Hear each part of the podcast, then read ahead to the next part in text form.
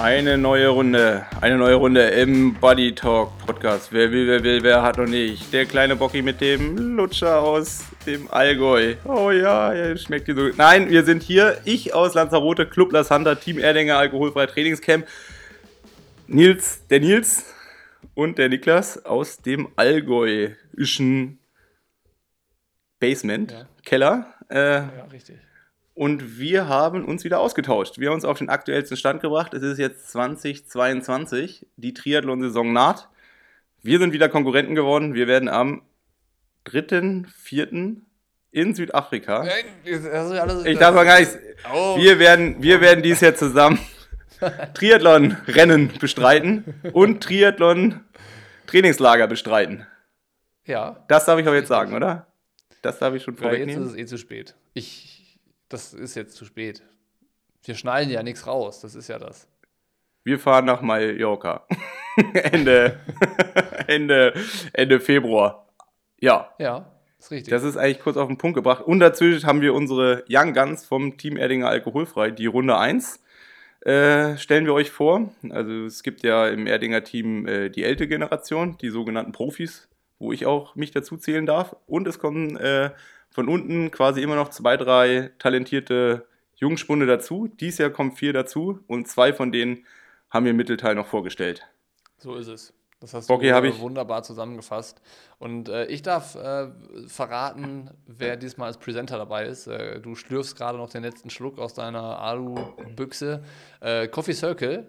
Dieses Mal leider, leider wieder ohne ähm, ohne Code. Es gibt, äh, es gibt äh, nichts, was wir euch da anbieten können, aber wir können euch ans Herz legen, äh, euch mal auf coffeecircle.com umzugucken und ähm, da unter anderem mal den Blog zu entdeck entdecken, wenn ihr euch fürs Thema Kaffee interessiert und irgendwie nicht nur äh, das trinken wollt, sondern euch auch irgendwie dafür interessiert, wo kommt das Ganze her, wie funktioniert das mit ähm, Fairtrade in Wirklichkeit und sowas, also sich da mal so ein bisschen mit Coffee Circle ähm, zu beschäftigen, macht auf jeden Fall Sinn und ist tatsächlich auch verdammt interessant, muss ich sagen.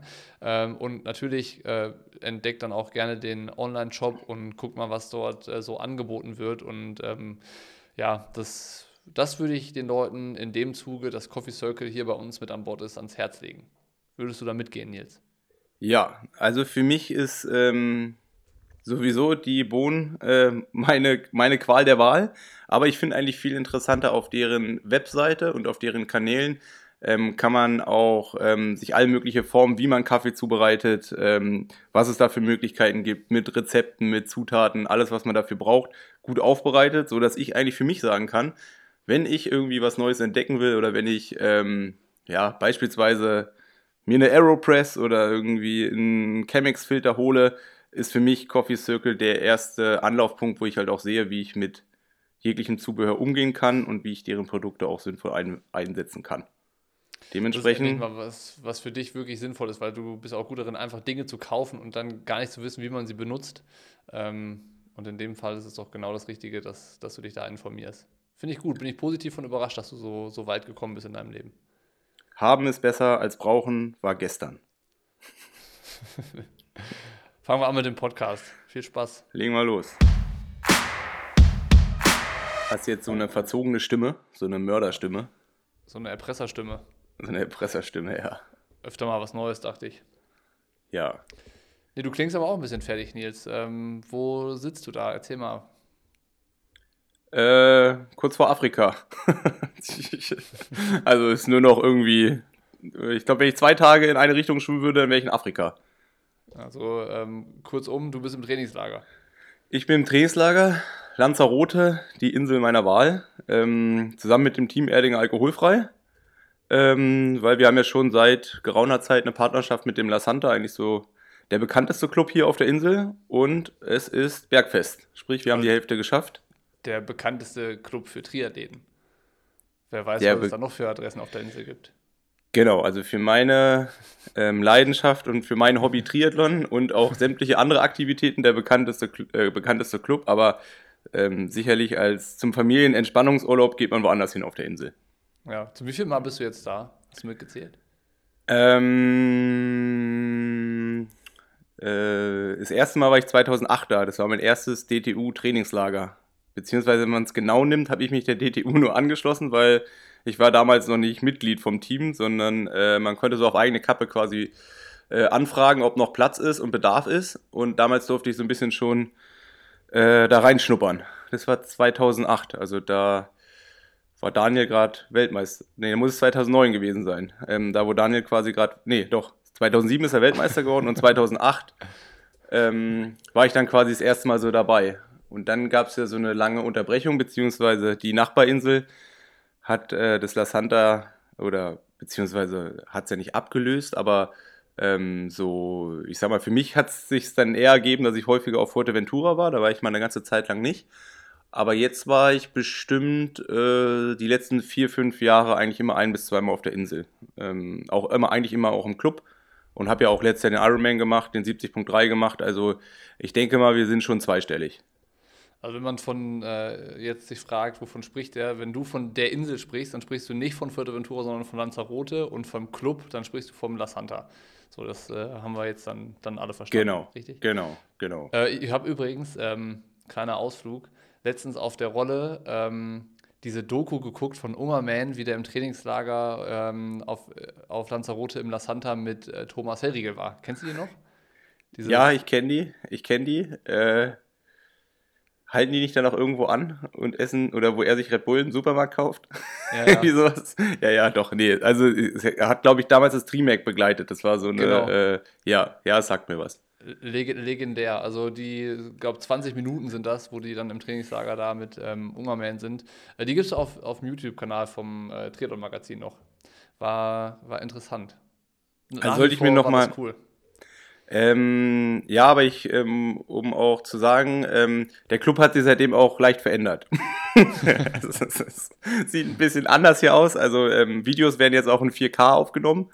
Ähm, also auch das äh, hat sich verändert. Aber es ist jetzt hier äh, super eigentlich geworden, weil ähm, die haben den kompletten Platz neu gemacht. Also früher ist man ja eher auf so einer Betonbahn gelaufen und jetzt ja. hat man so ein richtig so ein äh, so ein Leichtathletik-Weltmeisterschaftsstandard da drauf gepackt. Und das ist wirklich richtig cool. Und hier tut sich auch eigentlich jedes Jahr was, sodass der Club ähm, eigentlich ja, eigentlich immer eine super Anlaufstelle ist, auch zum Trainieren. Also nicht genau. nur jetzt, sondern auch schon irgendwie gefühlt seit 30, 40 Jahren. Es gibt auch zwei 50-Meter-Pools ne, in der Anlage. Ja, okay, jetzt muss ich natürlich, ähm, der eine leckt. also der oh, okay. Beziehungsweise genauer gesagt, die zwei neuen lecken. äh, die verlieren Wasser. Dementsprechend ist gerade nur der alte Pool offen. Ähm, also sonst drei. hat man. Genau, also es gibt zwei, die sie mal neu gemacht haben, vor fünf, sechs, sieben, acht Jahren. Ähm, auch riesen äh, wie 50 Meter Pools, 10 Bahnen. Ähm, die, sind, die werden aber gerade ähm, saniert. Und halt der alte noch. Und in dem stimmen ja, wir gerade. Nicht schlecht, nicht schlecht, nicht schlecht. Und äh, du bist auf dem Zimmer mit Freddy Funk. Das heißt, die äh, Lotto-Fee hat euch beide zusammengelost, richtig? Ja, also ähm, ich glaube, Staggi hat dann ja im Anschluss noch eine Mail geschrieben an die Verantwortlichen, sowohl vom Club als auch vom Team. Ja. Und ähm, das hat dazu geführt, dass die Losfee zufälligerweise die beiden Zettel, wo ein Punkt drauf war, ähm, bei dem einen der Punkt Funk und Punkt Frommhold. Und so sind wir, wie es der Zufall so will, äh, dann doch zusammen auf dem Zimmer gelandet. Da ist auch noch ein bisschen Geld geflossen, um ehrlich zu sein, damit das ja. äh, umgesetzt wird. Aber damit habe ich nichts zu tun gehabt. Nee, Aber Fred, äh, geschaut. Ich habe gerade, ähm, also wir leben ja vier, äh, 23 Stunden am Tag aufeinander, aber eine Stunde geben wir uns. Und diese Stunde ist jetzt. Also ich bin gerade alleine. Naja, du bist nicht ganz alleine, ich bin ja dabei. Du, ja. Wie ist es mit Fred auf dem Zimmer? Äh, macht Spaß. Das ist eine lange Denkpause. nee, ich wollte, ich habe eigentlich überlegt, wo ich jetzt eigentlich anfange. Also ich meine, wir haben es ja jetzt auch nicht zum ersten Mal. Wir kennen die Konstellation schon und es ist so, dass ähm, äh, wenn man mal die acht Stunden Schlaf abzieht und das Training, was wir dann auch mal hin und wieder alleine machen, ist es so, dass hier eigentlich gute Stimmung herrscht. Ähm, Gibt es Dinge, äh, über die du dich wunderst bei, äh, bei Fred? Weil ich meine, am Ende seid ihr ja schon zwei unterschiedliche Generationen Profi-Triathleten. Also er ist ja elf Jahre jünger als du. Gibt es ja. Sachen, die dir auffallen, wo du sagst, so, das ist jetzt, also das kenne ich jetzt aber noch nicht, was er da jetzt gerade macht? Oder wo du denkst, so, hey, das habe ich aber immer anders gemacht? Ja, also gibt es schon. Ähm, Zum Beispiel? Also wenn ich zu Hause anrufe und äh, mich freue, mit Kindern zu sprechen, ist Fred gefühlt schon seit zwei Stunden auf irgendwelchen anderen sozialen Plattformen unterwegs, äh, wo ich mich noch nie reingewagt habe. ähm, in der Politik heißt es auch so schön äh, TikTok tanzen. Ähm, TikTok tanzen. TikTok tanzen. Hast du Fred also schon er bewegt, tanzen sehen? Er bewegt sich nicht, aber wenn sein Kumpel, der Thomas, also der ähm, Thomas Ott, der auch neu im Perspektivteam ist, also wenn die quasi hier zu zweit auf dem Zimmer hocken, dann geht es quasi nur um irgendwelche Clips, die ich in meinem Leben noch nicht gesehen habe und dann kann ich auch ausnahmsweise mal nicht mitsprechen. Kommst du das dir dann so. schlecht vor oder alt? Äh, nicht. In dem Moment, in dem Moment fühle ich mich dann eher so glücklich, dass ich auch nicht mehr unbedingt jeden Trend mitmachen muss. also es ist dann eher so, ähm, ich habe noch kein Bedürfnisgefühl, kein Bedürfnisgefühl gehabt, da auch mitmachen zu wollen. Sagen wir es mal so. Mal also ich bin ja, ich bin ja grundsätzlich eher sehr äh, anfällig für so Geschichten. Ähm, also ich will mich jetzt nicht besser reden, wie ich bin. Also ich verbringe auch sehr viel Zeit im Internet. Aber ähm, in die Richtung habe ich noch nicht gedacht oder, oder noch, nicht, noch nichts gemacht. Hab, oder Nikla, äh, aber, aber äh, jetzt mal hier das mal umgedreht.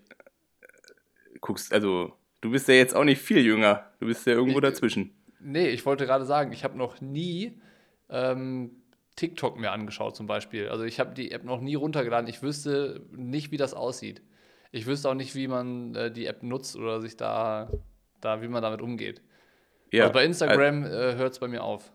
Ja, also da sind wir auf einer Ebene. Also in Freiburg haben die Jüngeren mir mal probiert, Snapchat zu erklären. Das war auch schon so, wo ich äh, ziemlich schnell den Spaß dran verloren habe. Ja. Ähm, und das scheint ja noch so die nächste Ebene davon zu sein. Keinen blassen Schimmer, kann ich dir nicht beantworten. Ja. Okay, aber dann aber wir, was gelernt.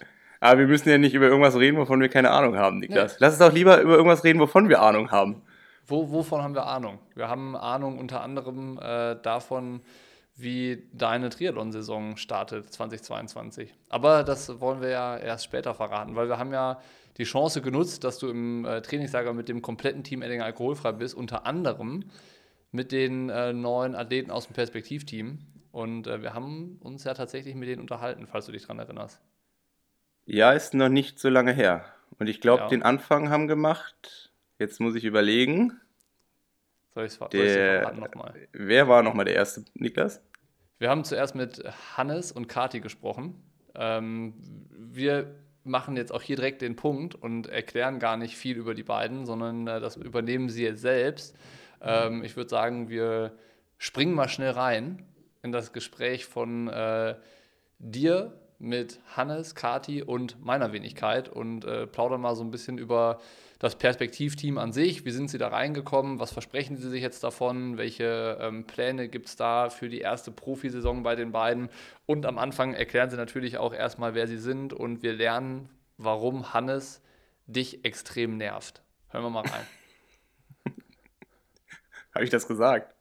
Ja, was hast du gesagt? Scheiße, ne? Habe ich nicht vergessen.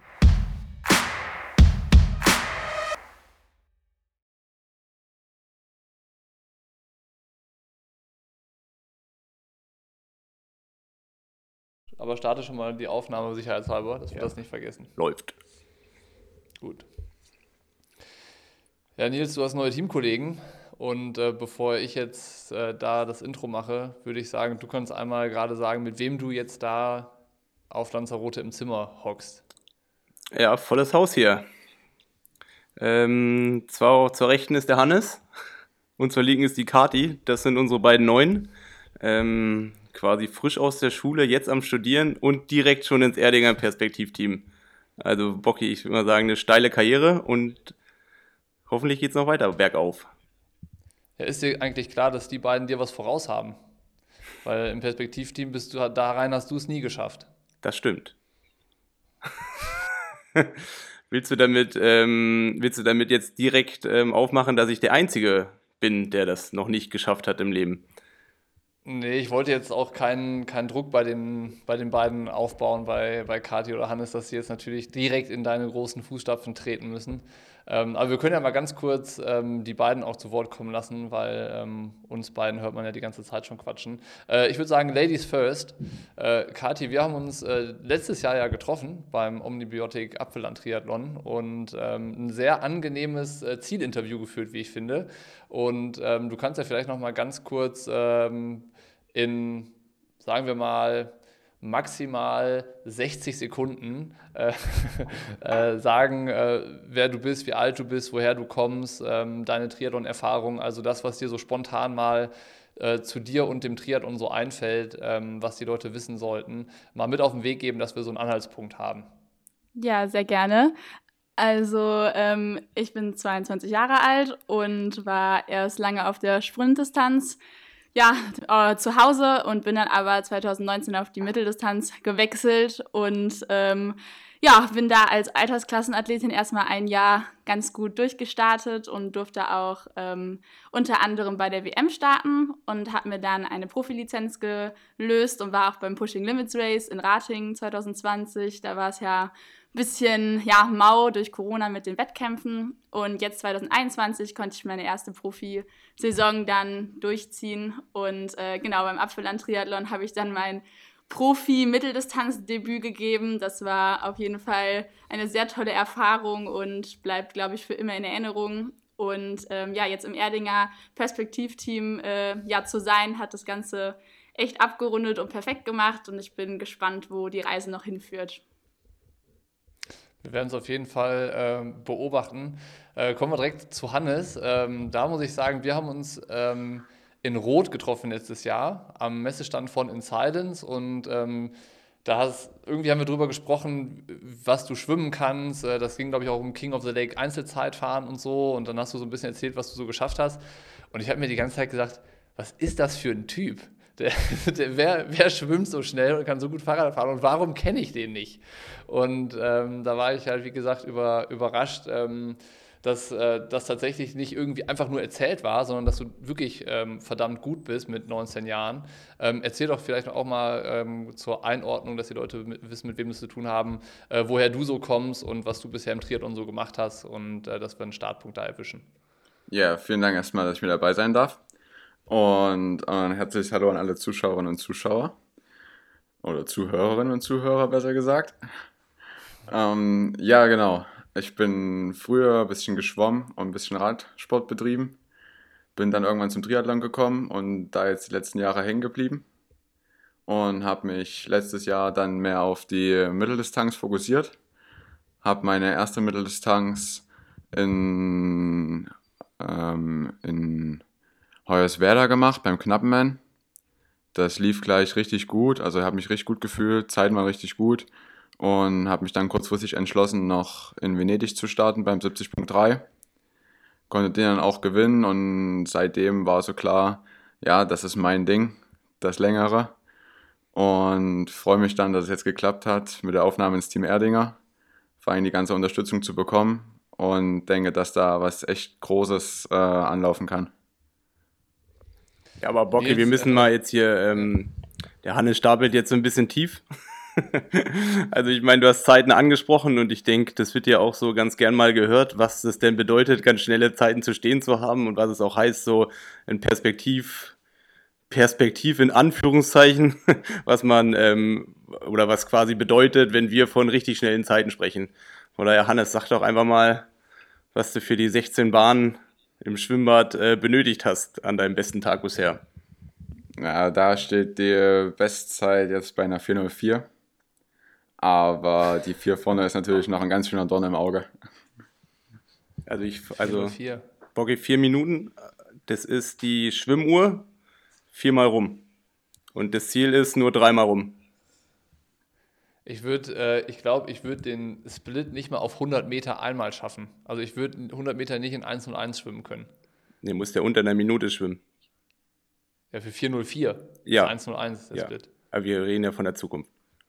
Ja, würde ich nicht schaffen. Schaffst du das? Schaffst du das noch auf deinen, in deinen alten Jahren? Ja. das, ist, das, ist, das ist eine Frage. Ich traue dir das nicht mehr zu. Ähm, aber Nils, was ich von dir wissen wollte, du bist ja der, der abgesandte alte Hase vom Erdinger Alkoholfrei-Team.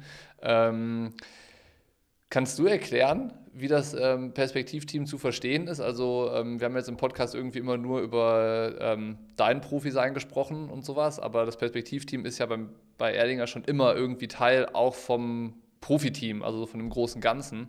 Ähm, du hast da ja auch in, in den letzten Jahren einige kommen sehen und auch nicht mehr gehen sehen, sondern die haben es dann geschafft, ins Profiteam zu kommen. Also ähm, weiß ich nicht, Andi Dreiz, Fred Funk, Florian Anger, Danny Bleimehl, das sind ja alle die, die den Weg da hinter sich haben vom Perspektivteam ins Profiteam. Ähm, du hast die Abkürzung direkt ins Profiteam genommen. Aber wie ist es jetzt für dich eben als etablierter Profi, so ein Perspektivteam zu haben, junge Leute, die Jahr für Jahr wieder dazukommen, die dann auch so ein Trainingscamp da mit euch jetzt auf Lanzarote machen. Ist das cool oder sagst du so, nee, ganz schön nervig immer, die, die Kleinen da? Ähm, ja, also wenn jemand 404 schwimmt, dann nervt er natürlich auch ein bisschen. ähm, nee, aber ähm, Spaß beiseite, wenn man das so sieht, ähm, die Historie ist ja wirklich fast zehn Jahre alt. Ich glaube, den, das erste Perspektivteam, Bocky, das kennst du auch noch ganz gut. Da, ähm, da warst du, glaube ich, auch mal mit dabei. Äh, sprich, äh, da sind wir auch bei denen, die es nicht geschafft haben. Aber es ist natürlich immer schön, gerade ähm, ja, wenn man ein bisschen älter ist und dann immer noch dabei ist und dann alle zwei, drei Jahre ähm, neue Gesichter dazukommen, die natürlich auch das Ganze nochmal ein bisschen mehr auflockern, neuen Pep da reinbringen und natürlich auch ähm, ja, uns einerseits fordern, aber andererseits ähm, eher ja, gut für die Stimmung ist. Ich merke dann für mich einfach ähm, so Sachen, die so ein bisschen über die Jahre hängen geblieben ist und merke dann auch, ähm, ja, mir fällt es leichter, jünger zu bleiben. Also, das, das, hast du schön gesagt, sehr romantisch hast du das formuliert. Äh, Kathi, ich glaube, was viele interessiert, ist so der Weg ins Perspektivteam. Wie funktioniert das? Also äh, kannst du erzählen, wie das jetzt bei dir gekommen ist, dass du äh, Teil vom Perspektivteam ähm, geworden bist? Also äh, einerseits vielleicht so für die eher jungen Zuhörerinnen und Zuhörer, die vielleicht auch sagen, boah, ich möchte auch mal Profi werden und das ist ja jetzt so der erste äh, richtige Schritt in die Richtung. Ähm, oder vielleicht auch für die, die einfach sagen, mich interessiert das auch, Thema Sponsoring und wie funktioniert Profi sein und sowas. Wie war das jetzt in deinem Fall? Also wie äh, kam es dazu? Ja, also äh, den ersten Kontakt mit Erdinger ähm, habe ich auf Hawaii damals, als ich meinen Dad bei der WM begleitet habe, so mitbekommen. Und ähm, bevor ich ins Perspektivteam gekommen bin, war ich äh, im Regionalteam und bin da, durfte da schon im blauen Einteiler äh, starten. Und das Ziel von mir war schon äh, die Aufnahme ins Perspektivteam dann über die Jahre. Und ähm, ja, dadurch war ich aber schon so in dem Erdinger Geschehen äh, ja schon so drin und dann hatte ich auch immer wieder Kontakt mit Wenke und dann kam irgendwann so, ja, der Glücksanruf, ähm, ja, dass es äh, zu so einer Bewerbung, äh, ja, zu Gesprächen kommt und dann haben wir ähm, so Zoom-Meetings gehabt. Jetzt durch Corona war das ähm, ja online und ähm, ja, da hat man sich vorgestellt und auch was über Erdinger erfahren und ja, eine Kommunikation ist dann zustande gekommen und irgendwann hat die Wenke mich angerufen, dann war ich ganz schön, äh, ja, aufgeregt und äh, dann hat sie mich aber auch nicht lange zappeln lassen und gesagt, dass ich dabei äh, bin und ja, das war dann äh, total toll, da habe ich mich sehr gefreut und ja, jetzt sitze ich hier. Hannes, bei dir war es, glaube ich, auch so. Ich habe ähm, mal so ein bisschen bei dir so alte Bilder geguckt. Äh, du hast auch schon länger ähm, Erdinger alkoholfreie Trikot angehabt und so, wenn du unterwegs warst. Ähm, ist deine, deine Geschichte ins Team vergleichbar mit der von Kati? Ja, ungefähr, kann man so sagen. Also ich hatte auch vor, ich glaube jetzt zwei Jahren, hatte ich schon mal bei Erdinger angefragt gehabt. Aber da wusste ich noch nicht, wie das mit dem Perspektivteam so richtig läuft. Und war ich auch noch zu jung gewesen. Und da habe ich dann ein Bekleidungssponsoring bekommen, wo ich damals ja schon mega happy drüber war. Und habe dann zwei Jahre lang öfters mal Erdinger Sachen getragen, vor allem vor und nach den Wettkämpfen. Habe auch immer Berichte geschrieben gehabt. Und so hat sich das entwickelt und wir sind immer in Kontakt geblieben. Und dann schlussendlich in Rot, wo wir uns auch das erste Mal kennengelernt haben, äh, hatte ich dann ein Gespräch mit der Wenke und der Nina. Und da sind wir wahrscheinlich auch erstmal in den näheren Kontakt gekommen. Und dann den Weg über die Zoom-Meetings und die Telefonate habe ich dann genauso geführt wie Kati. Obwohl Wenke mich ein bisschen länger zittern lassen hat am Te Telefon. Aber im Endeffekt ist ja alles gut geworden. Weißt du eigentlich, dass glaub, wir uns das, äh, auch mal in Rot kennengelernt haben? Ja, selbstverständlich. Am Stand vom ICG. Da haben wir uns das erste Mal kennengelernt, Nils. Ja, nee, Bocky muss ich ein bisschen ausholen. Mich der, ähm, äh, der Namenskollege vom Hannes, der Hannes Schmidt, der ähm, damals auch mit uns die Geschichte bei, von Indoor Cycling Group gemacht hat, der hat den Hannes, der hätte den Hannes schon vor vier Jahren ins Perspektiv geholt. da hat er zumindest, äh, wenn ich mich so richtig an unser Gespräch von damals erinnern kann, da ging es auch schon um Bestzeiten ähm, und was alles so möglich ist.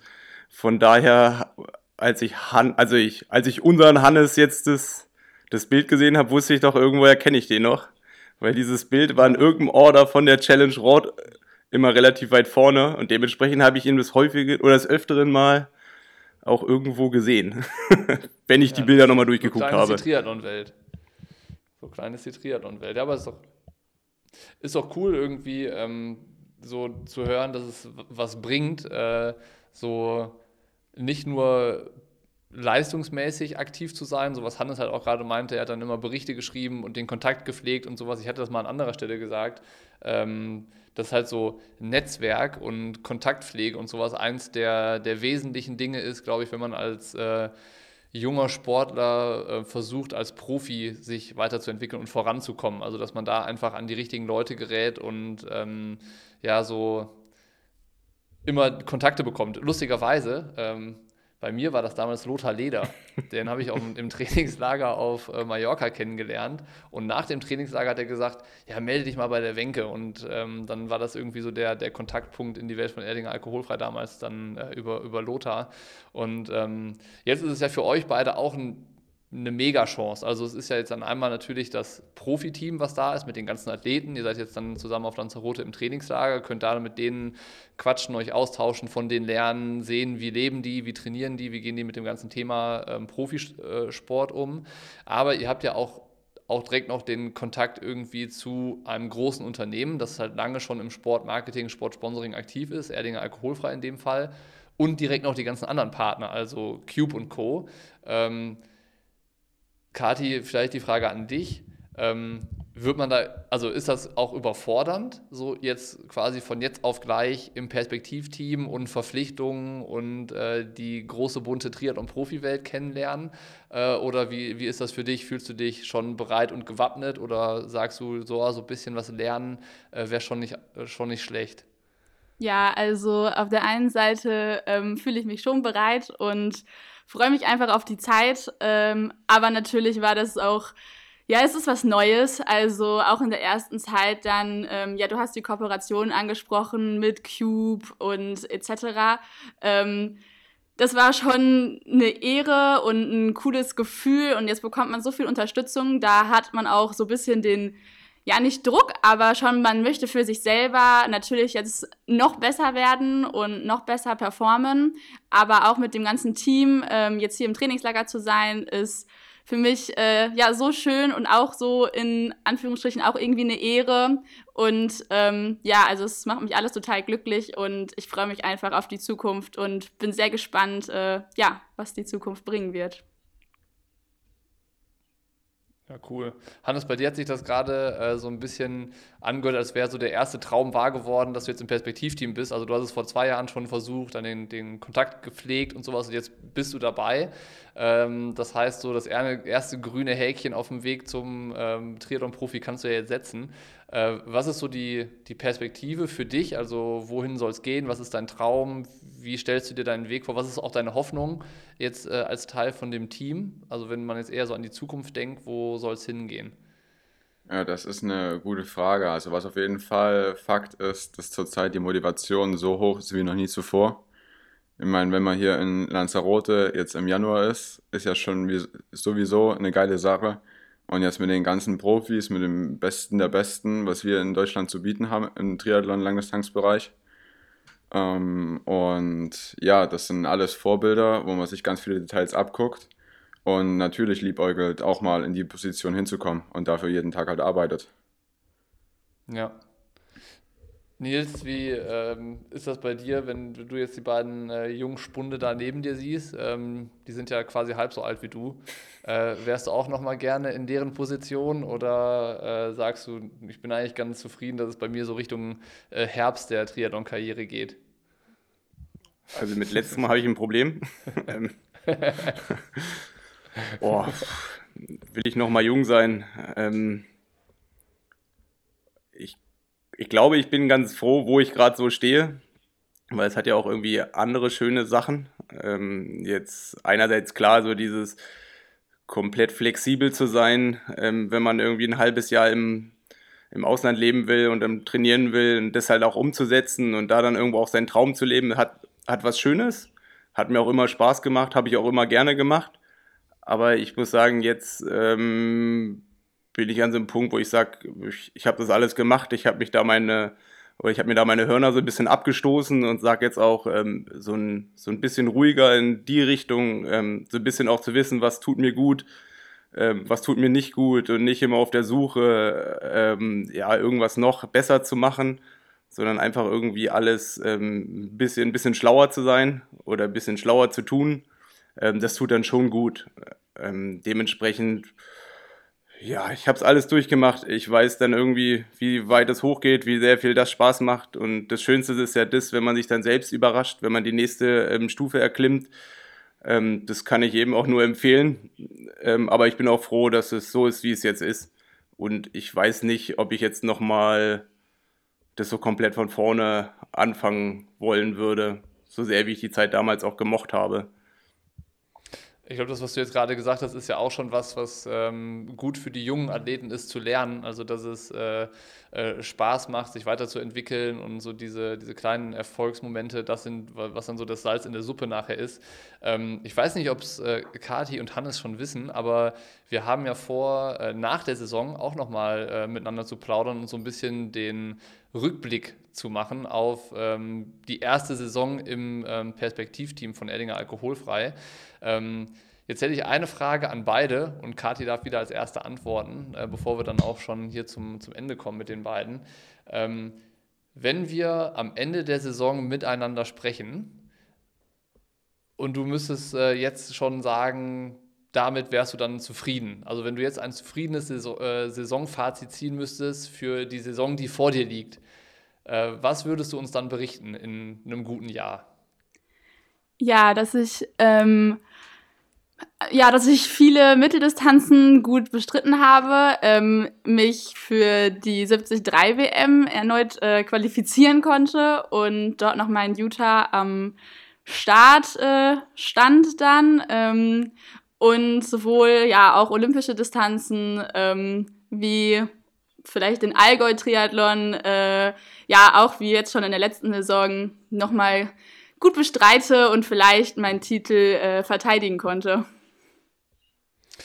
Dann äh, haben wir auf jeden Fall jetzt schon mal so ein paar Sachen, die wir dann kontrollieren können, äh, wenn wir am Ende der Saison miteinander sprechen, was davon Realität geworden ist. Hast du ähm, alles, Hannes, äh, Bocky, alles aufgeschrieben? In die To-Do-Liste? Ich, ich meine, du bist ja auch alles. merken und so. Halbes Jahr später. Alles. Definitiv. Hast gehört, Hab Allgäu, 73 WM, 73 besser bestreiten wie dieses Jahr. Genau. Jetzt darf Hannes. Ja. ja, also das Wichtigste und das, was mir am meisten freuen würde, wäre wahrscheinlich, wenn ich verletzungsfrei durchkomme. Also das ist, glaube ich, eine Hauptsache, um auch die anderen erfüllen zu können. Dann möchte ich natürlich in meinem allerersten Jahr als Profi einen guten Einstand feiern würde mich auch gern mal bei dem einen oder anderen Profirennen über die Mitteldistanz am Anfang des Rennens mal vorne zeigen wollen. Einfach zeigen, dass ich es drauf habe und dass ich es kann, vorne erstmal vielleicht mitzuspielen zu können in den ersten Minuten des Rennens. Ähm, und ansonsten versuche ich besser zu sein als im letzten Jahr, vor allem konstanter und viel Erfahrung und Impressionen mitzunehmen und alles aufzusaugen, was geht. Ich würde mich wundern, wenn dir das mit den ersten Minuten im Rennen vorne dabei zu sein äh, nicht gelingt, äh, bei, bei, dem, wie du schwimmen kannst. Äh, Nils, was möchtest du deinen, deinen beiden neuen Teamkollegen noch mit auf den Weg geben, bevor wir jetzt gleich bei uns im Podcast weitermachen? Ich meine, es hört sich jetzt so blöd an, aber das Wichtigste ist, glaube ich, wenn sie in einem halben Jahr sagen, dass sie immer noch, oder in einem Jahr, dass sie immer noch Spaß bei der Sache hatten, dass sie Spaß in der Saison haben, trotz aller Rückschläge, die kommen werden. Und der Rest, der, der tut sich eigentlich. Also Triathlon ist ja so ein dankbar ehrlicher Sport, dass derjenige, der investiert und derjenige, der vorankommen will, dass er meistens auch in den meisten Fällen auch belohnt wird. Von daher, ähm, ja, man muss eigentlich am Ball bleiben und der Rest kommt eigentlich alleine, ja, kriegt man quasi geschenkt. Nils, du hast heute einen guten Tag erwischt. Du sagst so viele schöne philosophische und romantische Dinge. Äh, ich würde sagen, ähm, damit, damit lassen wir es jetzt auch hier äh, in der Runde ausklingen und äh, switchen zurück in den Buddy Talk Podcast. Kati, Hannes, danke euch auf jeden Fall für die Zeit, die ihr euch genommen habt. War ein schönes Intro und ich freue mich auch, wenn wir am Ende der Saison wieder miteinander sprechen und gucken, wie es gelaufen ist, wie euer erstes Team im Jahr im Team äh, von Edding alkoholfrei gelaufen ist, ob ihr zufrieden seid, äh, ob eure Hoffnungen und Träume wahr geworden sind und ähm, wünsche euch auf jeden Fall viel Erfolg dafür. Danke. Dankeschön. Wir sind wieder zurück. Wir sind wieder zurück. Nur noch Niklas und Nils. Wir haben die beiden, wir haben die beiden jetzt kennengelernt. Ähm, wir sind auf jeden Fall gespannt, können wir glaube ich so sagen. Also ich meine, ähm, es gibt ja auch eine große Historie. Ähm, auch was Erdinger in den letzten Jahren dann so gerade für den Nachwuchs im Triathlon gemacht hat. Der einen oder anderen, den können wir immer noch verfolgen. Manch einer findet sich auf der anderen Seite, Niklas. Also ich meine, du warst ja auch mal Teil des Ganzen. Also dementsprechend äh, können wir zumindest sagen, dass wir so ein gewisses Gefühl dafür haben, weil wir es selber schon mal erlebt haben. Und ähm, ja, warten wir es mal ab. Wir wollen auch nicht zu viel Vorschusslorbeeren verteilen. Tatsächlich vor zehn Jahren war ich im Perspektivteam für eine Saison. Ja, und wir sind auch immer noch am Diskutieren hier am Tisch, ob du jetzt der Erste gewesen bist oder äh, die zweite Generation, beziehungsweise ob auch nur von der zweiten Generation welche noch übrig geblieben sind. Ähm, das ist eine gute Frage. Also in dem Jahr, wo ich dabei war, waren Dani damals noch Semmler, ähm, ja. Julia Geier, Andi Dreiz und ich. Wir waren vier Athleten, meine ich. Also ich hoffe, ich habe jetzt keinen vergessen, aber ich meine, die Truppe war, ist es gewesen. Und, also wenn man ähm, jetzt, ähm, wenn man jetzt gemein ist, äh, die machen ja alle noch Sport, oder? also, also, also der meint, äh, achso, ja, Julia, na klar. Nee, Julia macht, äh, äh, Julia hat äh, mittlerweile mehrere Kinder und die, ähm, die macht ihre äh, Profikarriere die, beendet. Aber genau, eine sehr erfolgreiche Profikarriere beendet, muss man ja, sagen. Ja, ja, das auf jeden Fall. Aber ähm, stimmt, die habe ich jetzt gerade in der Aufzählung vergessen. Aber die Dani ist ja hier, der Andi ist ja hier und du bist ja jetzt auch wieder präsent. Ich bin jetzt auch, ich bin jetzt auch wieder da. Ähm, aber danach kamen, äh, glaube ich, schon relativ bald äh, Laura Philipp und Florian Angert. Äh, ja, ich glaube, da bin ich dann auch dazu gestoßen. Also ja. zu den Älteren. Ja, ja. Also es äh, gibt schon einige prominente Beispiele dafür, dass dieses Perspektivteam-Modell funktioniert und Früchte trägt. Das kann man schon mal festhalten. Wir werden ein Auge drauf werfen, wie das bei den beiden weitergeht. Aber jetzt äh, haben wir ja gerade schon vorausgenommen, dass wir auch ein bisschen noch über deine Saison sprechen wollen. Also du bist jetzt im äh, La Santa, trainierst. Wofür? Ähm, ich will dir eigentlich gar nicht so viel verraten, weil wir sind wieder Konkurrenten, Bocky. Also wir waren ja, schon immer Konkurrenten. Und waren wir jemals sind, Konkurrenten oder sind wir es zum ersten Mal? Also zumindest Soweit ich weiß, stehen wir zum ersten Mal zusammen an der Linie.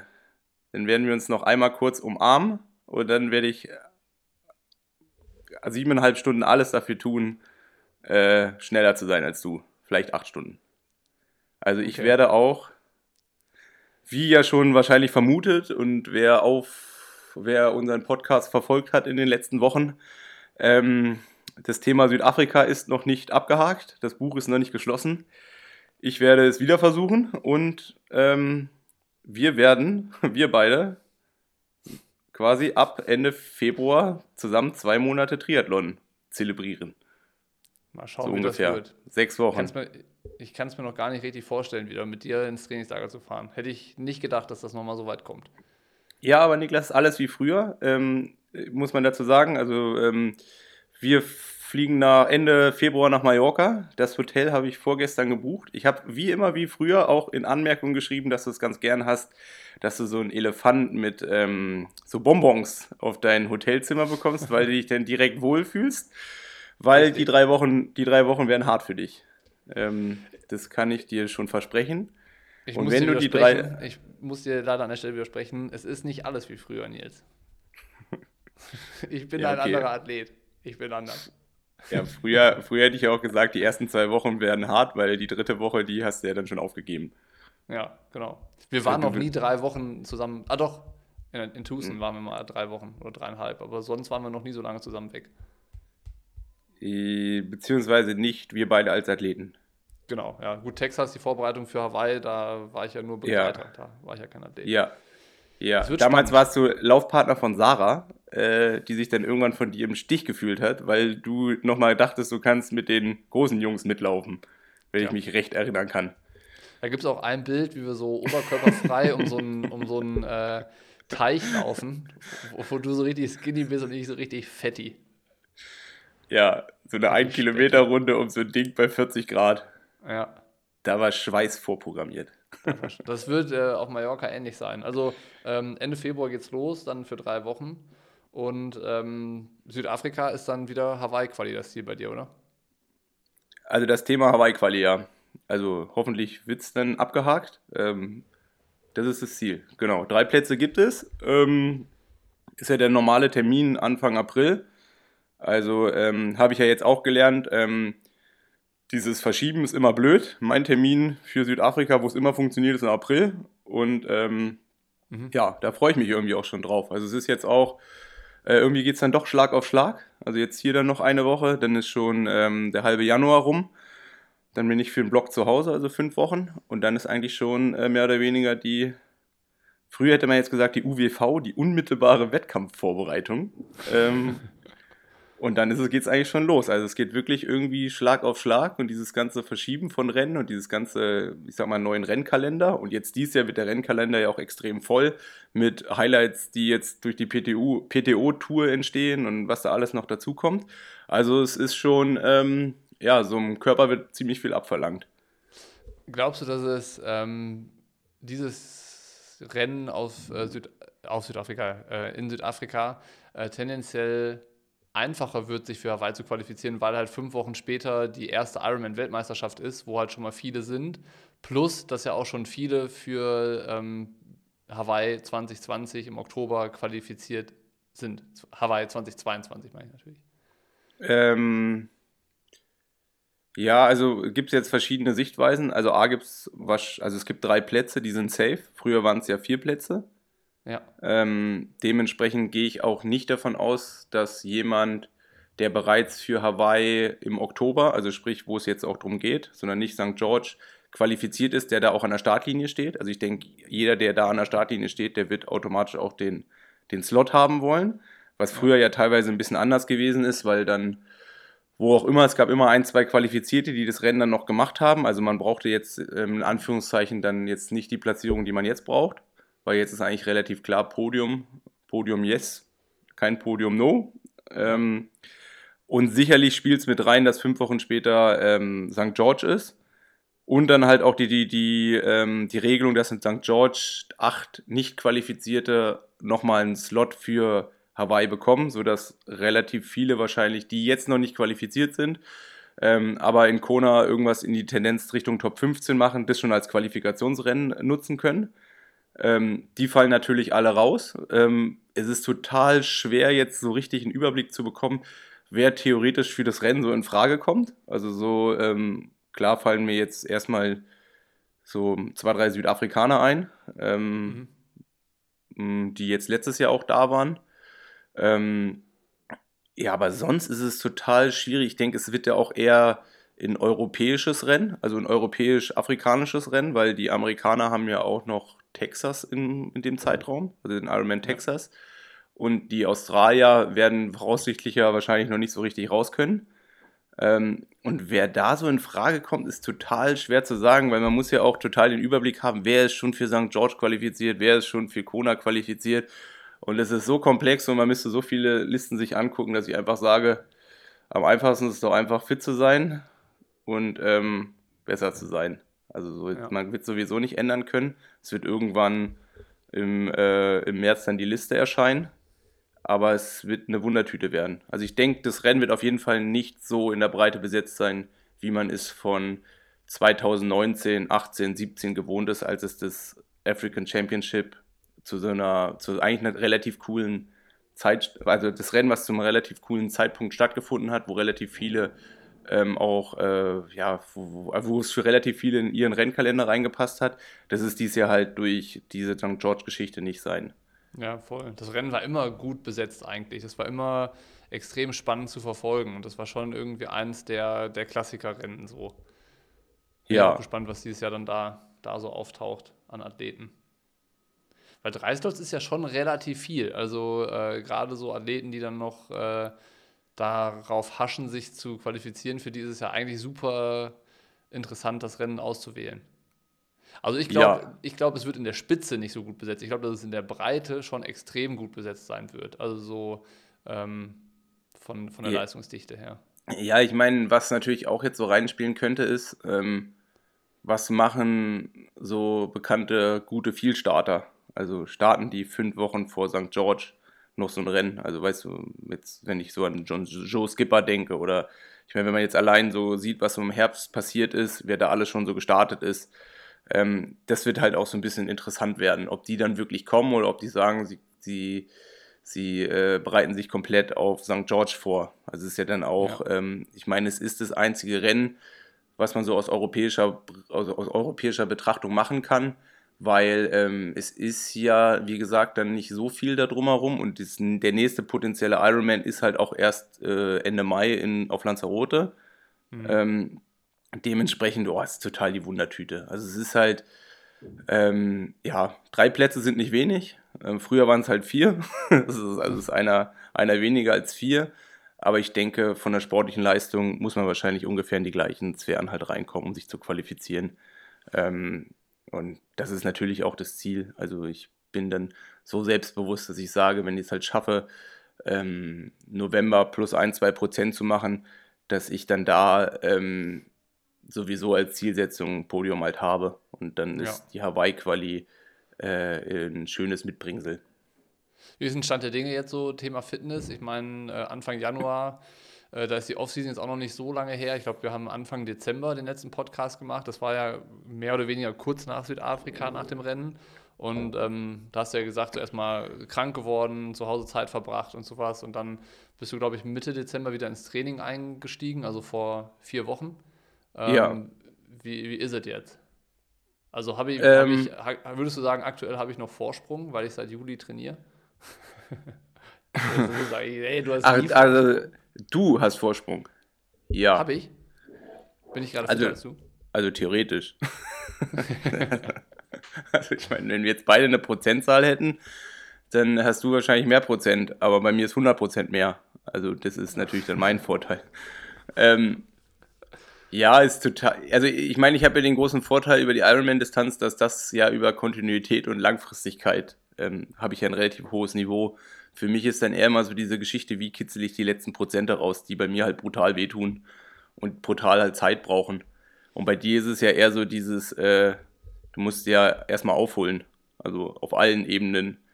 Ähm, von daher denke ich, zurzeit würden wahrscheinlich acht Stunden Ironman richtig, richtig doll wehtun, aber, aber dich hätte ich, glaube ich, noch im Griff. also wäre ja, schlimm, wär ja schlimm, wenn nicht. Also so, ähm, Nee, aber ähm, so jetzt auf meinen aktuellen Zustand so ähm, zu kommen.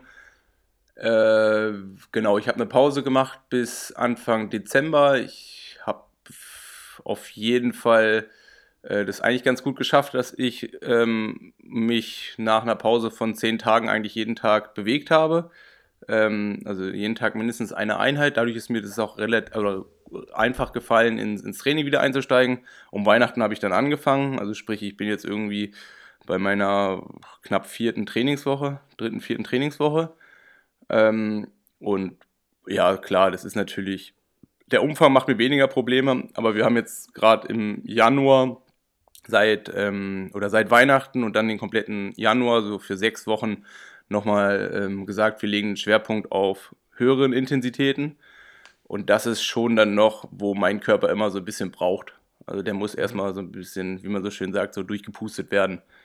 Ähm, von daher habe ich hier so, ich bin jetzt die Tage irgendwie zweimal vier Stunden gefahren und sowas bereitet mir eigentlich überhaupt keine Probleme. Aber wenn ich dann mal so Klassiker irgendwie so vier Minuten oberhalb von der Schwelle fahren muss und so, das ist schon, da, da brauche ich dann noch ein bisschen. Also da brauche ich jetzt auch noch die, die zwölf Wochen, um dann einfach ähm, die nächste Ebene zu erreichen. Ähm, zum Glück habe ich die halt auch noch. Aber man muss natürlich auch sagen, wenn ich jetzt einfach mal betrachte, wo war ich vor zwölf Monaten, ähm, bin ich jetzt schon mal deutlich höher eingestiegen wie letztes Jahr im Januar. Also ich konnte es ja auch ganz gut vergleichen, weil letztes Jahr war ich auch mit Fred im Zimmer ähm, auf der anderen Insel, also auf Fuerteventura. Und da habe ich dann ähnliche Einheiten gemacht, die, ähm, ja, wenn man das so in Prozenten ausdrücken müsste, so 5, 6, 7 Prozent schlechter waren, wie das, was ich jetzt gemacht habe. Also hört sich doch ganz, äh, ganz gut an dann. Aber was äh, erwartet mich in dem Fall im Trainingslager auf Mallorca? Also wie sieht dann, das ist ja die finale Vorbereitung dann. Äh, ja. Was sind das dann für Einheiten, die bei dir dann kommen in der unmittelbaren Wettkampfvorbereitung, wie du so schön gesagt hast, äh, vor dem Rennen? UWV. In der UWV, ja, UWV. Ich verinnerliche das jetzt. äh, ja, was erwarten? Also ich, ich würde jetzt mal meinen, dass ich so auf jeden Fall mit dir eine lange Tour machen will, wollen würde. Mhm. Also ähm, Jetzt vielleicht nicht eine Inselrunde, aber so, dass man vielleicht Richtung sechs Stunden fährt. Ja, das ähm, lässt sich bestimmt einrichten.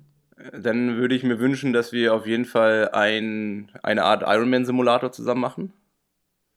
Wie sieht also denn ein Ironman-Simulator aus? Ja, das hört sich jetzt so groß an. Also ich würde jetzt mal sagen, so irgendwas, die Geschichte äh, in Summe vielleicht eineinhalb Stunden Race Pace, vielleicht eine Stunde 40, also weiß ich, fünfmal 20 Minuten oder viermal 30 Minuten oder irgendwie sowas in die Richtung. Ähm, Was so, wäre Race Pace? Was wäre Race Pace? Äh, 380 drei, so roundabout 300, 310 Watt. Ähm, also, dass ich mich da, also du bist ja ein bisschen, du dann bist ja dann, fahren. ja, ja, ich meine, du bist ja Aber auch ein bisschen. ich bin ja auch leichter. Genau, das wollte ich, soll ich sagen. Also du musst vielleicht eine 280 fahren. Okay. Ähm, und ja, das sind eigentlich so die Klassiker. Also ich finde so, so die, ähm, die, das letzte Trainingslager, das tut eigentlich gar nicht so weh. Also man hat, ich habe halt meistens gar nicht mehr so diese richtig hohen Intensitäten drin, sondern eher dann so, ja, beim Laufen dann so Geschichten wie, klar, dann auch mal was Längeres, aber auch dann so Geschichten wie irgendwie 5 mal 2, 2 Kilometer ein bisschen schneller. Also irgendwas so irgendwas zwischen 70,3 und Ironman Pace mit einem Kilometer locker, irgendwie so, so Geschichten und dann halt auf 15, 20 Kilometer hochgerechnet. Also es ist ja alles, was man ganz gut hinbekommt. Ähm, und je nachdem, wie fit man ist, tut das halt weh oder man kommt da halt ganz gut rüber. Ich gucke gerade schon mal in meinen Trainingsplan, weil ich habe die, die ähm, Keys Hast du alles schon? Habe ich schon. Hab ich schon.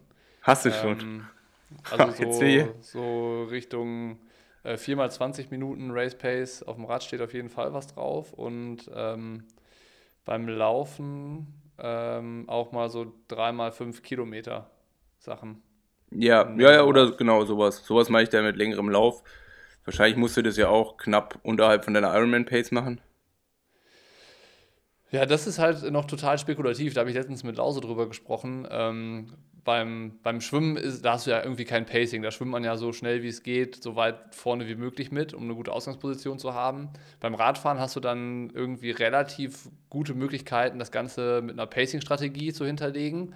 Aber beim Laufen kannst du das doch irgendwie nur äh, ja, orakeln, oder? Ich meine, so, so richtig festlegen, so, also ich meine, nicht so gut festlegen und aussteuern wie beim Radfahren, kann man, geht beim Laufen nicht. Oder wie, wie ist das bei dir? Sagst du, okay, mein, also dein Wunschtraum ist, weiß ich nicht, 3 Minuten 45, 3 Minuten 50 in dem Zeitfenster zu laufen? Ja, also ich sehe es eigentlich erstmal anders. Also Schwimmen sollte immer kein Problem sein. Also jetzt aus meiner Perspektive. Schwimmen sollte kein Problem sein.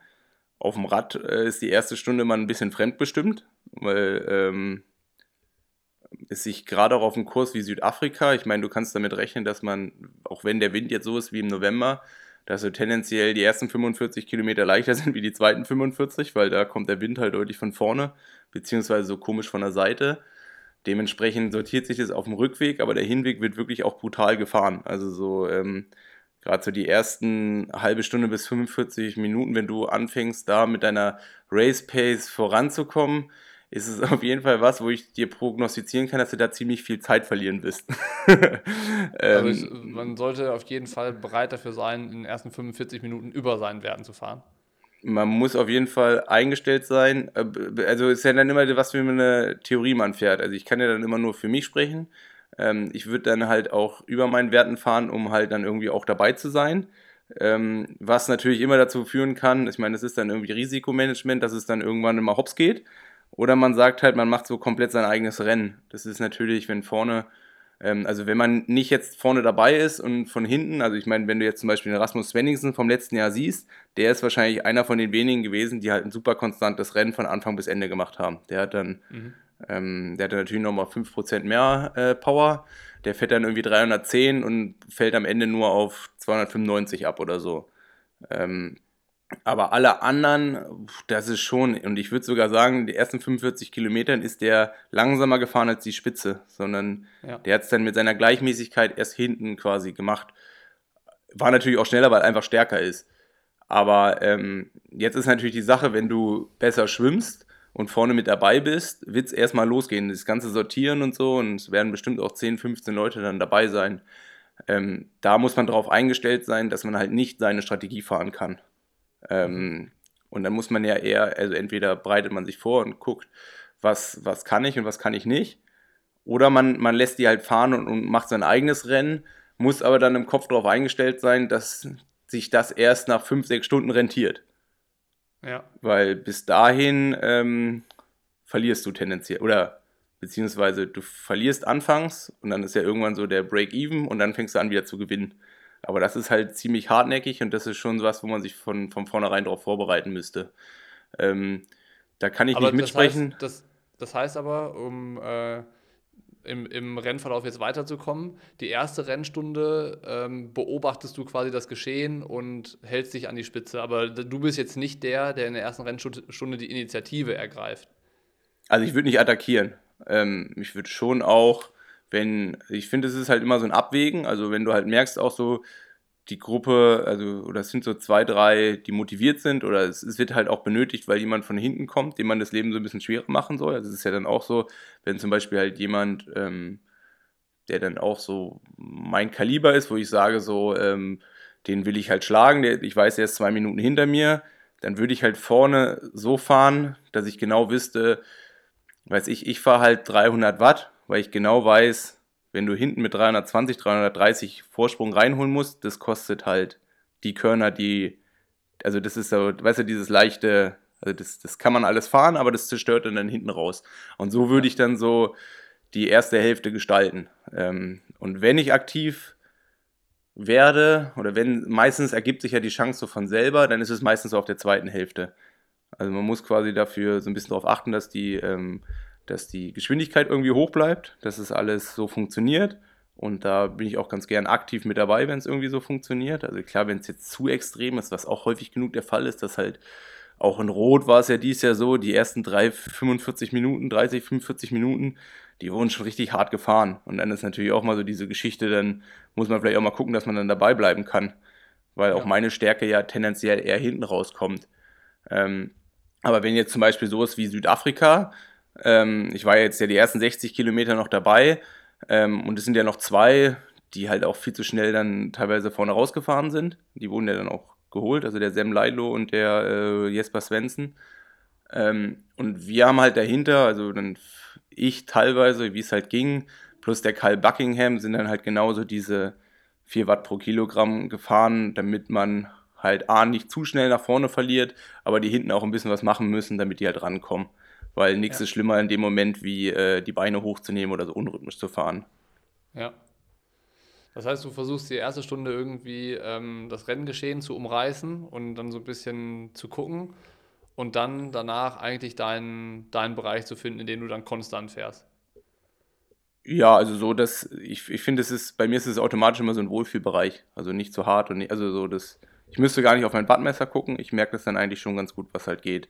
Ich finde, ich muss mich dann immer kontrollieren, wenn ich wirklich alleine bin und wirklich Akzente setze, ähm, dann probiere ich mich über den Wattmesser. So, genau, das ist dann so eigentlich mein Marker, an den ich mich halte. Und äh, ich meine, die Ausgangsfrage ging ja eher so Richtung Laufen. Damit wollte ich ja. eigentlich sagen, für mich ist Laufen halt zum Beispiel das, wo ich eigentlich mich am meisten pace. Also ich laufe halt los und probiere halt am Anfang mit der Uhr so zu sehen, dass mein Gefühl ungefähr mit der Geschwindigkeit übereinpasst. Das ist ja auch nicht immer ganz so einfach. Mhm. Und dann probiere ich darüber halt ein relativ konstantes, kon konstante Pace dann halt hinzunehmen. Zumindest bis das, 2025. Das ist klar, aber diese, diese Pace vorher abschätzen zu können, also du musst dann ja auch wissen, also was traust du dir zu im Vorfeld, dass du halt so das abgleichen kannst zwischen Pace, die du läufst, die du gerne laufen würdest und deinem Gefühl. Ja. Aber dahin zu kommen, zu wissen, welche Pace ist das, die ich mir für den Marathon dann noch zutraue, das ist doch super schwierig rauszufinden. Oder ist das dann, also woher hm. weißt du vorher, welche Pace du dir zutraust? Du weißt es ziemlich genau erst nachdem du zwei Minuten gelaufen bist. Und dann darfst auf kein, und dann musst du eigentlich so locker vor dich hinlaufen. Also wenn du da losläufst und denkst so, ach, das ist ja heute gar nicht, so 3,45 ist nicht das Problem, dann muss man sagen, okay, ich laufe jetzt 3,50, weil das ist dann noch weniger ein Problem und das ist dann die Pace, an der ich mich orientiere. Okay. Also im schlimmsten Fall das muss weißt du, Das weißt du vorher aber nicht. Du hast vorher kein Gespür dafür, in welche Richtung das gehen könnte. Ist ja immer alles relativ, je nachdem, was vorher alles passiert ist. Also wenn ich jetzt ähm, wenn man sich beim Radfahren ein bisschen mehr verstecken kann, dann kann man natürlich auch gezielter, aggressiver da vorgehen. Aber wenn ich jetzt ähm, da irgendwie, weiß ich, mit ein, zwei vorne dann irgendwie absteige, dann ist es dann schon so Gefühlssache. Und ich meine, ich habe das ja jetzt auch schon zwei, dreimal gemacht und ich weiß auch ungefähr, wie sich dann anfühlen, anfühlt, wenn es gut oder schlecht läuft. Mhm. Ähm, und da weiß ich halt auch, ich meine, man macht jetzt auch nicht so riesengroße Sprünge. Und die Sprünge, die ich dann auch gemacht habe im Laufen, also wenn ich jetzt dann in Südafrika mich ja mal 42, 43 sowas zweimal gelaufen. Und die Zeit, die ich gut gemacht habe, die ist eigentlich eher dann so gewesen, dass ich halt nicht eingebrochen oder weniger eingebrochen bin, wie in den Jahren, wo ich dann vielleicht, wie jetzt in Rot, irgendwie 48 gelaufen bin oder so. Also die Anfangsgeschwindigkeit, beziehungsweise bis zum Halbmarathon, die hat sich wahrscheinlich bei mir über die Jahre, ich würde jetzt mal sagen, bei denen, wo ich gut durchgekommen bin, ist vielleicht ein, zwei Minuten Unterschied. Auf der zweiten Hälfte sind aber fünf bis zehn Minuten Unterschied. Und es ist genauso dieses, wie hat es dann, also wie fit war ich dann wirklich, wie hat es alles geklappt und auch wie hat das Energiemanagement funktioniert. Ja. Und das ist dann so, ähm, das ist dann so der Marker. Aber dieses Gefühl, und ich meine, du merkst es ja auch im Training so ein bisschen, ähm, wenn du so im Training so immer so leicht mit Zug läufst, also so dieses so schnellere Grundlagentempo, ohne dass du so komplett äh, schnaufen musst, das finde ich, das ist dann eigentlich ein ganz gutes Ironman-Tempo. Okay. Also irgendwie auch Gefühlssache ja, irgendwie, wie halt so vieles im Leben, ne? ja. Ja, gut, aber das unterstreicht, unterstreicht ja eigentlich das, was ich gesagt habe, dass es im Laufen tendenziell schwierig ist, vorher zu wissen, was der konkrete Bereich ist, in dem man laufen sollte. Beim Radfahren weißt du, wenn ich äh, mich in dem Fenster von, weiß ich nicht, 280 bis 300 Watt aufhalte, dann komme ich da stabil durch, vor allem wenn ich mich gut verpflege. Beim Laufen weißt du das nicht so genau. Ja, aber Bocky, ich gebe dir einen Marker. Sind ja vier Runden a 10,5 Kilometer. Ja. Also ziehen wir mal zwei Minuten ab für den Kilometer, der zu viel ist. Wenn nach einer Runde irgendwas mit einer 3 vorne steht, dann, bist, dann bist du zu schnell. dann warst du auf jeden Fall eine, eine Runde lang richtig gut unterwegs. Ja, aber dann funktioniert vielleicht noch eine halbe, vielleicht auch noch, noch, noch mal eine ganze. Aber ähm, ich will dich nicht überrunden, Bocky. nee, also äh, ich glaube, äh, ziemlich sicher wird der Kilometerschnitt bei mir nicht unter, äh, da wird keine, keine drei bei mir vorne stehen, bei der Kilometer-Pace. Ja, aber ich, ich weiß gar nicht, wie häufig bist du schon einen Marathon angelaufen? Angelaufen, ich glaube, dreimal. Oder dreimal müssen es gewesen sein, ja. Barcelona bist du bestimmt schneller als vier Minuten angelaufen. Barcelona bin ich sehr viel schneller angelaufen. Ich glaube, in, in 37 Minuten oder sowas. Siehst du? Und war am Ende 3.03 der Marathon. Ja, also es ähm, war die zweite Hälfte dann auch, würde ich jetzt mal sagen, pauschal über 10 Minuten langsamer wie die erste. Ja, definitiv, ja. Ja. Und da müssen, ja, da muss, Bocky, da muss unser Ziel sein. Also mein, dein und das Ziel deiner Trainerin, unter fünf Minuten zu kommen.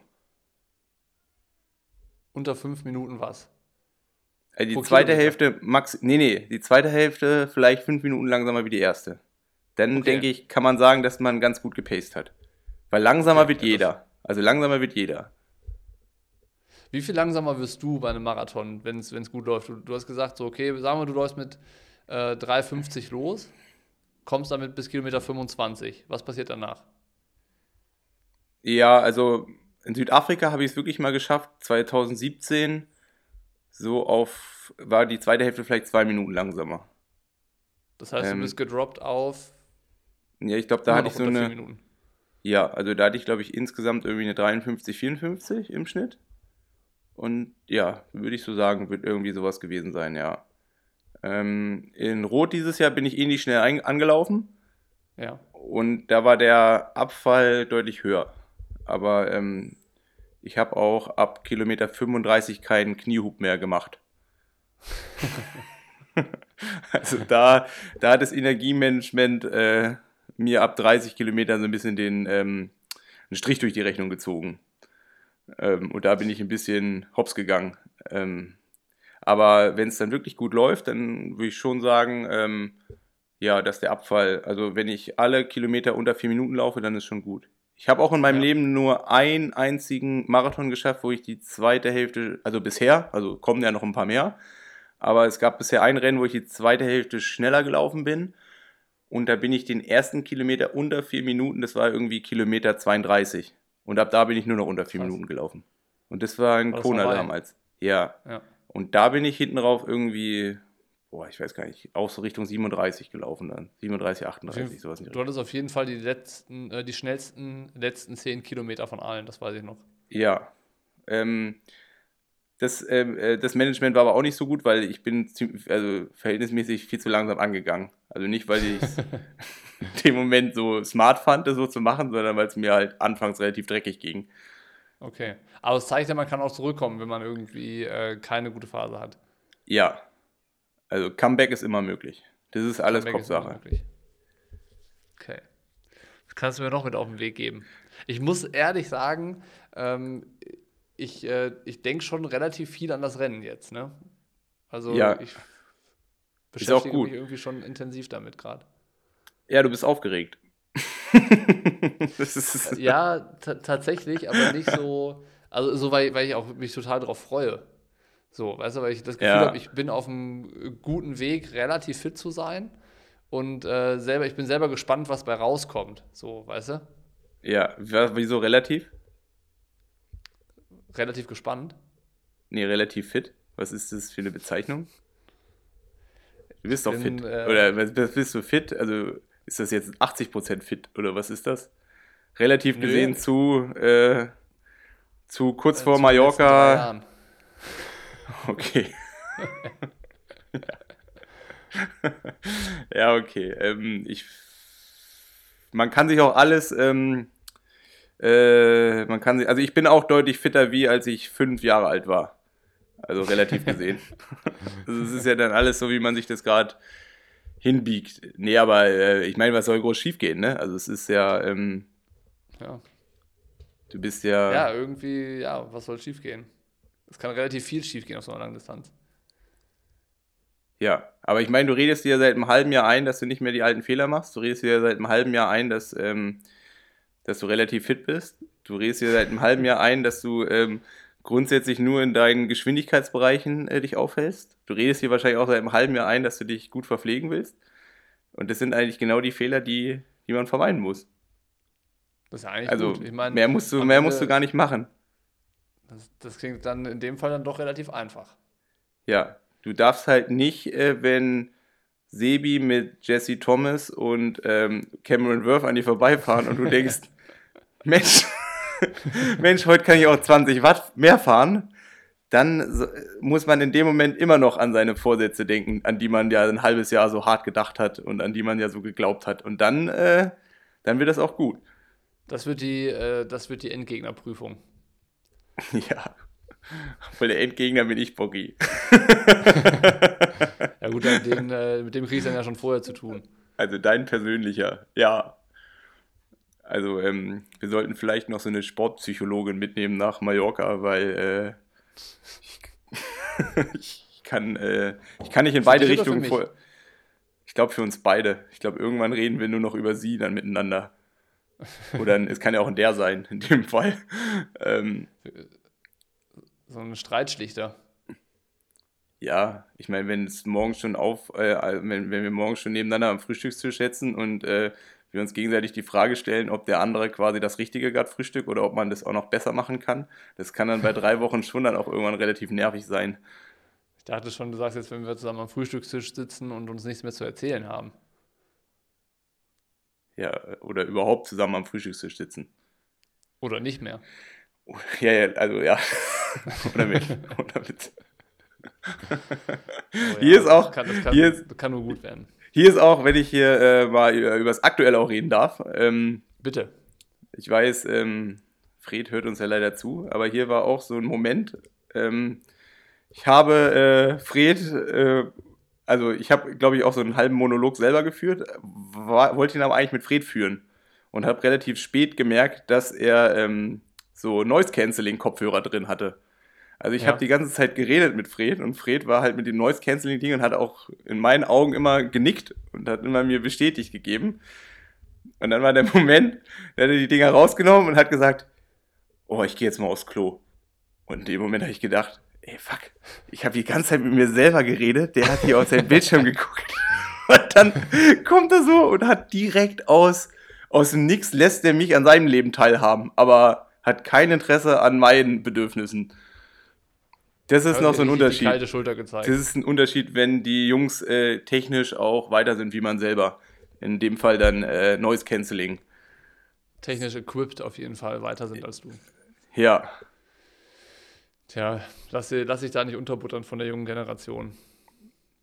Nee, das Du hast bestimmt andere Qualitäten. Ja, das stimmt. Ich weiß gerade spontan aus der Hüfte geschossen nicht welche, aber es gibt bestimmt welche. Ich auch nicht. Na gut. Ähm, ich würde sagen, ähm, wir Mach, können Schluss machen. Machen, ne? machen wir einen Punkt. Machen wir einen Punkt. Ähm, wann sprechen wir das nächste Mal? Sprechen wir vor Mallorca noch oder äh, lieber aus Mallorca? Also wir sprechen ja sowieso fast täglich miteinander. Ähm, ja, wenn wir nicht miteinander reden, dann schicken wir uns Voicemails oder SMS. Aber ich würde mal sagen, ähm, so dass wir auch äh, die Rekordtaste drücken, würden wir nochmal im Februar schaffen. Sollten wir nochmal im okay. Februar schaffen. Okay. Dann Vor haben wir ja auch hoffentlich unsere Trainingspläne miteinander abgeglichen. Mhm. Ähm, ja, sind also beide. Ich kann dir, ich, ich habe meinen quasi schon, zumindest mal die, die wichtigen Einheiten. Ja, dann sind wir äh, relativ gut drauf, sind relativ, äh, haben eine relativ große Vorfreude auf das, was noch kommen wird. Vielleicht Und können wir gar nicht zusammen trainieren, weil unsere Werte viel zu unterschiedlich sind. Dann sind wir einfach nur physisch am gleichen Ort, aber machen dort nichts miteinander, außer zusammen in einem Bett zu schlafen. Aber Bocky, wenn du, das, wenn du das drei Wochen durchziehst und dann im Wettkampf jegliche Synapsen durchbrennen. Denn das nehme ich dann persönlich. Dann mach's lieber andersrum. nee, ich, ähm, ich, bin, ich bin gespannt. Ja, die, die Werte gleichen wir einfach nächstes Mal ab. Jetzt haben wir erstmal schon viel erzählt. Und du hast viel erzählt über ähm, Ironman-Pacing und Rangehensweise und so, was für Fehler man vermeiden sollte. Richtig ja. was gelernt. Und, das habe ich ja von der Generation über mir auch noch gelernt, ähm, notfalls kannst du ja einfach deinen Stride-Sensor so kalibrieren, dass dein Kilometer länger dauert. Und so sind wir dann wieder in den gleichen Wertbereichen drin. Da muss ich jetzt nochmal drüber nachdenken. Weißt du, was ich, ich hab, meine? Also was für ein den, was wenn meine, ich, wenn, mein, wenn meine Uhr mit meinem Stride-Sensor gekoppelt ist und der ja. nur alle 1,1 Kilometer quasi bimmelt, also mit dem automatischen Kilometer, dann habe ich ja eine viel längere Zeit für diesen Kilometer, der eigentlich 1,1 1 Kilometer ist. Ja. Und so kommen wir dann wieder in die eigenen Wertebereiche. Ja, okay. Du lachst, du lachst, aber mit sowas, mit solchen Tricks werde ich vom Herrn Relat ab und an mal ähm, äh, an den Rande, an den Rande eines Nervenzusammenbruchs geleitet. Ich überlege gerade, was, was für ein Trick ist das und wer hat was davon? Am Ende der, der mit Stridepod läuft oder ohne? Für wen ist der Trick wertvoll? Das ist jetzt die Frage. Ja, es ist in dem Sinne wertvoll, dass wir beide ein gutes Gefühl haben, weil wir uns beide in unseren Geschwindigkeitsbereichen aufhalten, die ja dann irgendjemand bestimmt hat. Okay. Ja, dann ähm, ist das eine Win-Win-Situation. So, also schlussendlich geht es doch darum, Bocky, und das ist doch auch ein gutes Abschlusswort. Ja, bitte. Oder ein guter, guter Abschluss, Abschiedsspruch. Äh, only good vibes, oder? Only good vibes. Ja. also ich meine, rein optisch gesehen wirkst du wenig überzeugt. Ich bin ähm, alles andere als überzeugt davon, aber es ist deswegen, auch gerade deswegen besser, wenn wir jetzt aufhören. Ja, ich schicke dir gleich noch zwei, drei Bilder dazu, aber ist ja okay. also, bis dann. Okay, bis denne. Vielen Dank fürs Zuhören.